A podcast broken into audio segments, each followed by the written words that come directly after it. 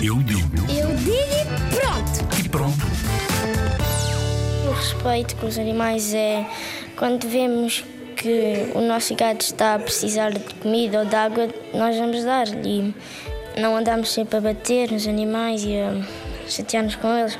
Ah, eu sou a Renata e para mim o, o respeito pelos animais é não maltratar os animais. ah, também quando um gato precisa de comida ou algum animal o que for, dar-lhe comida ou água ou o que for.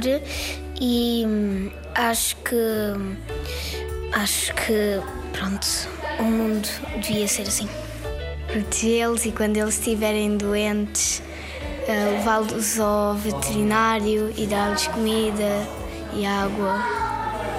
Eu acho que hum, respeito pelos animais é aquilo que nós devemos ter para com eles, porque hum, nós humanos também somos bem tratados, ah, pelo menos a maioria, e, e é isso que também deve acontecer com os animais. Eu sou a Sofia e acho que respeito pelos animais é aceitar a sua diferença e, hum, e hum, a tomar conta dele, se for o caso.